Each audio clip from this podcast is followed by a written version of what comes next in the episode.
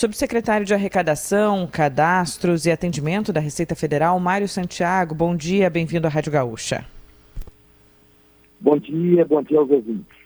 Peço que o senhor comece pelo serviço básico. Muitos ouvintes perguntando quando o sistema está disponível, qual é o prazo. A gente sabe que tem novidade no prazo prorrogado esse ano. Então, peço que o senhor comece pelo serviço básico aqui para os nossos ouvintes a respeito da declaração do Imposto de Renda 2023.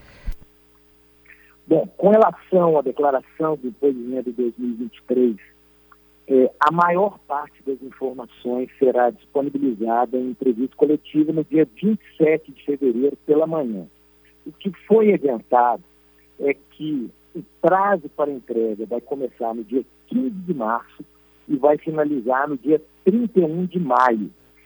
Isso significa que a Receita Federal, para esse ano, ao abrir o prazo para a entrega das declarações, ela também vai disponibilizar é, a declaração pré-preenchida.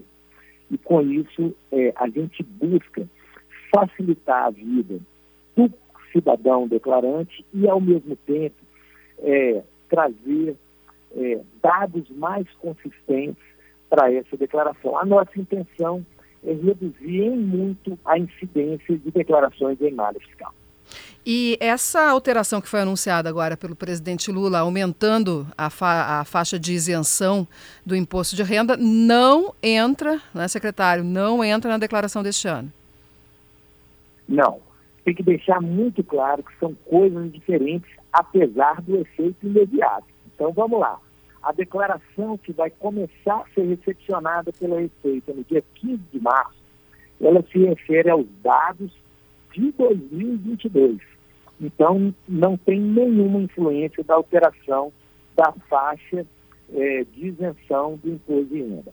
No entanto, assim que for publicada a medida provisória, que a gente espera que seja nos próximos dias, então passa a valer um novo limite de isenção, então, é, que será é, relatado na declaração de 2024, porém como foi estabelecido um novo limite de isenção e um desconto padrão é, para ser aplicado na fonte, então, na prática, a partir da publicação da medida provisória, é, todas as pessoas que recebem até dois salários mínimos passarão a ser isentos do imposto de renda das pessoas físicas. Por que, que a elevação da faixa de isenção do imposto de renda está sendo feita para R$ 2.012, mais um desconto simplificado de 528 reais para chegar nesse valor de R$ 2.640, que são os dois salários mínimos? Por que, que não elevou a faixa para R$ 2.640 direto, sem aplicar esse desconto simplificado?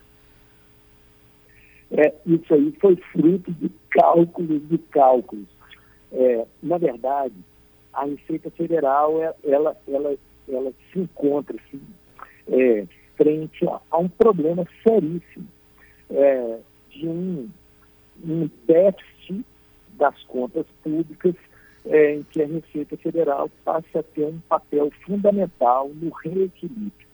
É, então, de um lado, a gente tinha essa determinação é, do, do próprio presidente da República de aumentando paulatinamente essa faixa de isenção e, de outro lado, a Receita Federal tem a obrigação de manter e aumentar os níveis de arrecadação.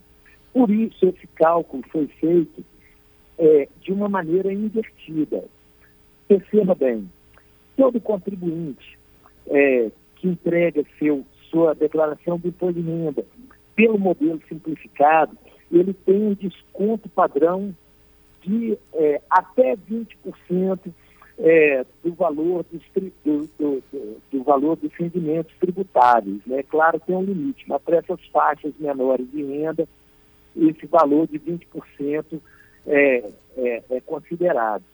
Então, é, se fizéssemos um, uma, uma faixa de isenção começando nos 2.640, a gente acabaria atingindo é, uma faixa superior de renda e teríamos uma diminuição maior de arrecadação, que nesse momento será impossível. Então, nós fizemos esse cálculo para chegar no limite dos dois salários mínimos.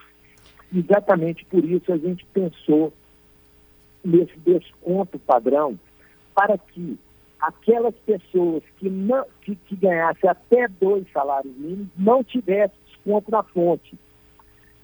É, Isso já a partir de maio aí com a publicação da medida provisória, né, secretário? E Exatamente. o senhor frisou aí um ponto que é uma preocupação que a gente sabe que o governo federal tem, Receita Federal tem, que é com a arrecadação, né? E por isso que vocês fizeram todos esses cálculos e chegou a esse desconto simplificado. E agora uma grande questão que se fala é sobre a volta ou não provável retorno da cobrança do, de impostos federais sobre gasolina e etanol. A Receita Federal já tem alguma comunicação em relação a isso, sobre essa volta da cobrança? Não, isso está sendo estudado é, no âmbito do Ministério da Fazenda é, espera-se né, que, que, que, esse benefício é, termine agora mesmo, mas estamos aguardando as definições. Realmente a gente tem uma grande preocupação é, em é, restabelecer níveis de arrecadação. Né? É, no final do governo passado foram concedidos uma série de benefícios fiscais e que, caso não sejam tomadas providências, comprometerão a arrecadação desse ano.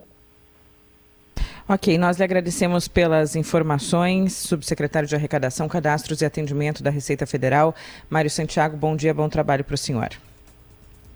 Bom dia, eu agradeço a oportunidade.